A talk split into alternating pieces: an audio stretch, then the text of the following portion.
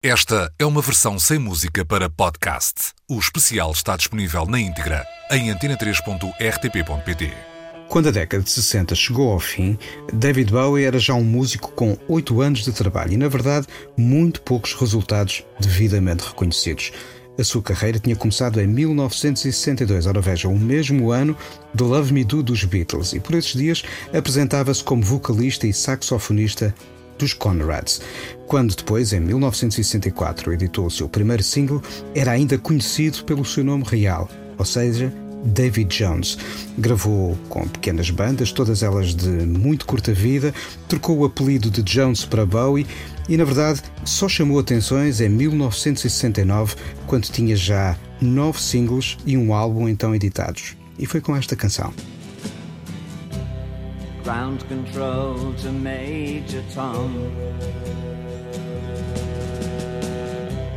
Ground control to Major Tom. Take your protein pills and put your helmet on. Este é Space Oddity de 1969, uma canção que surgiu na mesma altura da chegada da primeira missão tripulada à Lua. E de resto, esta canção foi usada então como genérico das emissões da BBC que então foram acompanhando precisamente a Apollo 11.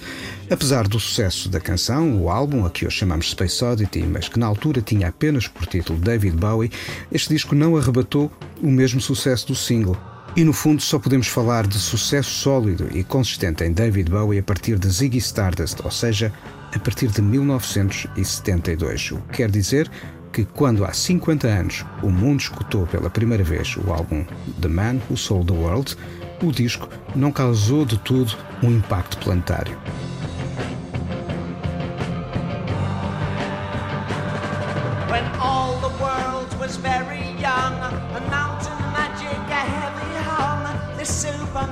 Supermen would walk in file, guardians of the loveless isle, and gloomy browed with silver bear, their tragic endless lives heave nor sigh in solemn perverse serenity, wondrous beings chained to life.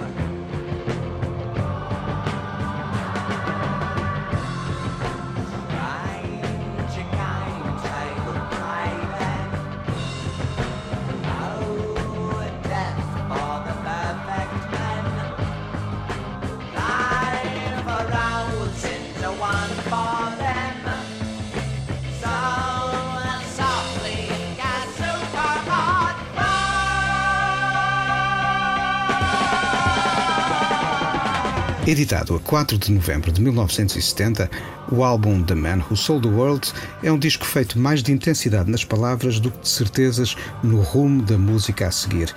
E isso talvez seja um pouco o resultado de um período de acontecimentos tumultuosos que passaram pelo casamento com Angie e um certo alinhamento criativo que se seguiu, mas também a ruptura com o antigo manager Ken Pitt e, acima de tudo, o acentuar da doença psiquiátrica que afetava o irmão de Bowie. Terry. E este resto é um subtexto privado que surge nas entranhas de um disco que por vezes é mesmo psicótico, entregue a relatos de reflexões sobre paranoia, comportamentos maníaco-depressivos, alucinações, crises místicas e também expressões bem violentas de erotismo.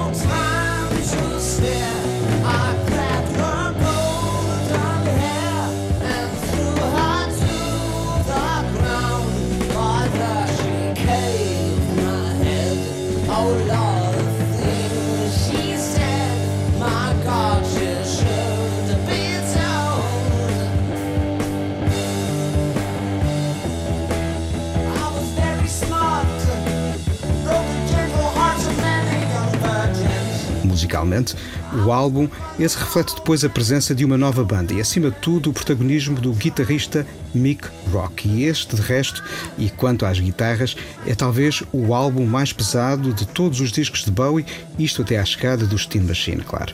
Mas o caso mais célebre nascido à volta deste The Man Who Sold the World deve-se à opção ousada de David Bowie pela criação de uma capa caseira. Sim, a fotografia foi feita em casa e nela apresentava-se num sofá, deitado, mas usando um vestido. Apesar de relativamente discreto quando chegou às lojas, o álbum acabou por gerar várias versões, sobretudo do tema título, e a primeira das grandes versões nasceu em 1974 com Lulu.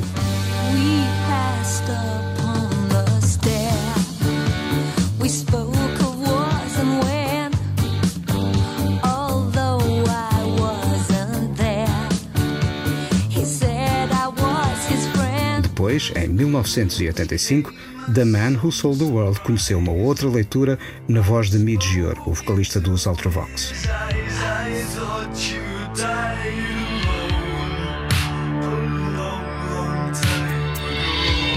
Bom, mas nada disto se compara naturalmente ao impacto da versão que os Nirvana levaram ao Unplugged que gravaram para a MTV e que surgiu em disco em 1994.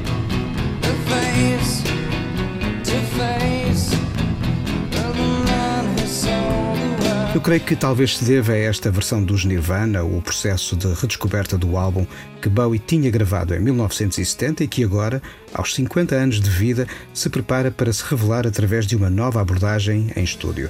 Agora, o disco vai ser reeditado com o título The Metropolist.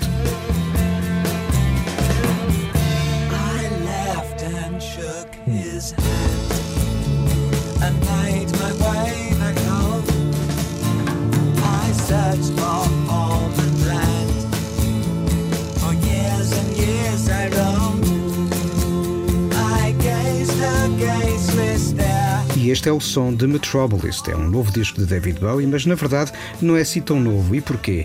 É porque The Metrobolist não é mais do que uma nova proposta de remistura sobre as fitas originais do álbum de 1970, revelando talvez detalhes que até aqui não pareciam assim tão nítidos.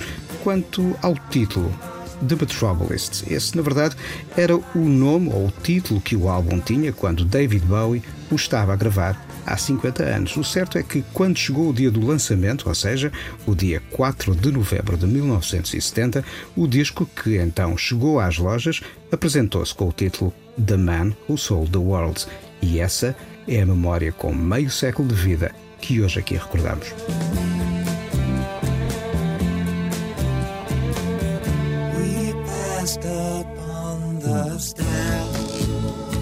Spoke of was and when, although I wasn't there. He said I was his friend, which came as some surprise. I spoke into his eyes, I thought